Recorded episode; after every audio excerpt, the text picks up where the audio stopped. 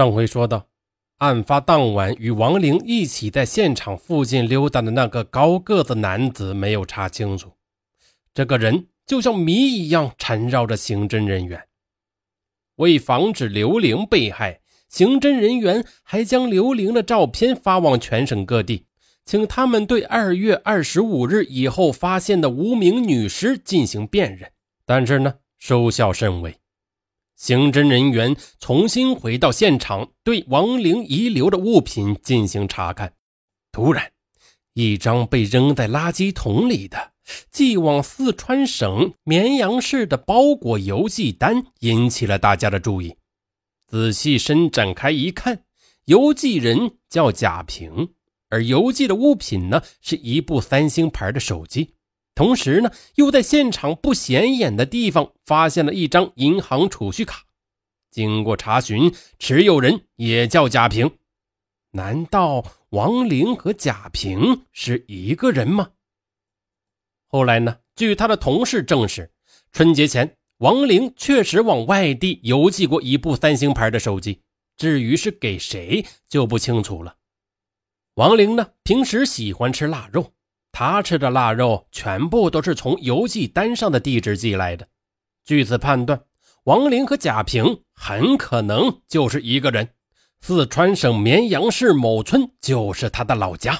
接下来，指挥部立即派人前往四川绵阳市。刑侦人员要去的地方是一个偏僻穷困的小山村。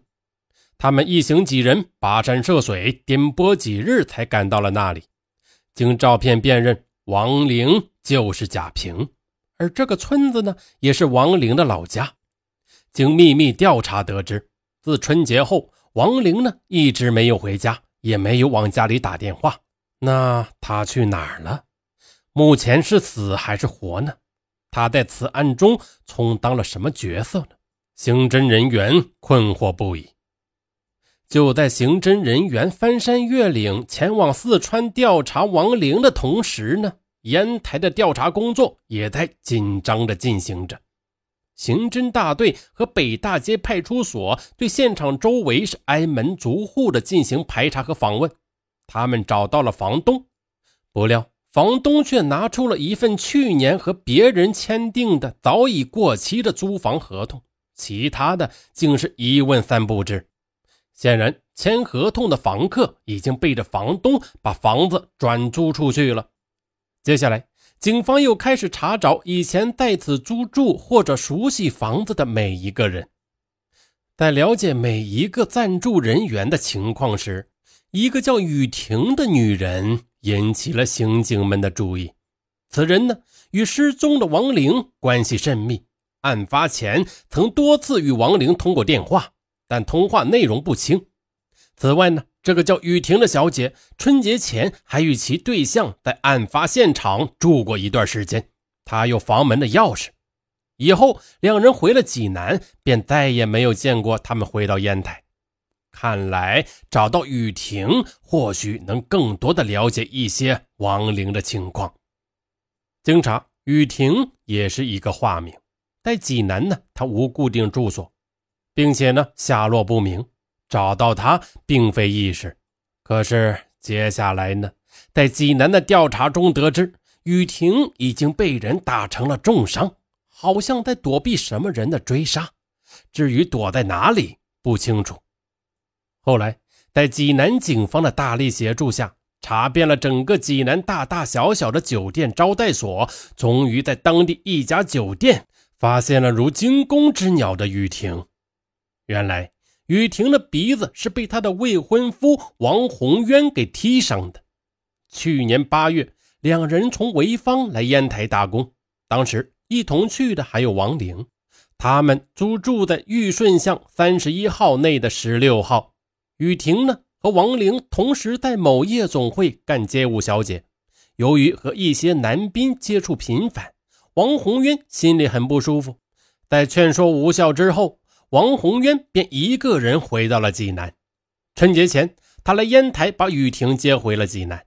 二月五日，在济南无所事事、百感无聊的雨婷对王宏渊说：“他想回烟台挣钱。”本来呢，王宏渊对雨婷干小姐就憋了一肚子气呀，这番话就如同点燃了一包炸药。他飞起一脚，将雨婷的鼻子给踢成了重伤。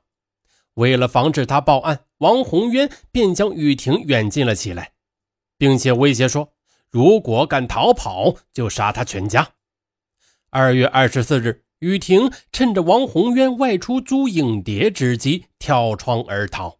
他躲在济南一家小旅馆里养伤。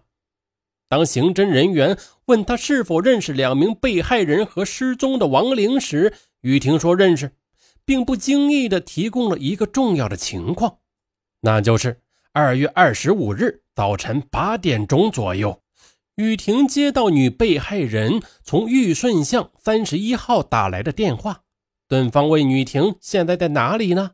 能不能马上来到烟台？有急事相商。当时雨婷就把王宏渊打她的事情告诉了对方。没想到对方什么话也没有说，就挂掉了电话。雨婷的话引起了刑侦人员强烈的关注，因为干歌舞这一行的小姐基本上都是晚上工作，白天睡觉。早晨八点正是他们睡觉的时候，此时打电话本就有点反常了。再就是呢。雨婷告诉女被害人，她被王宏渊给踢伤了，对方竟然一点反应也没有，甚至连一句安慰和同情的话也没有。对好朋友来说，这不符合常理呀！难道王宏渊当时就在女被害人的身边，所以导致他连连反常，不敢说本应说的话？而且。王宏渊身上有玉顺巷三十一号那十六号房的钥匙，指挥部当即命令对王宏渊实施二十四小时监控，并在适时时机秘密抓捕。然而呢，王宏渊却早已经销声匿迹。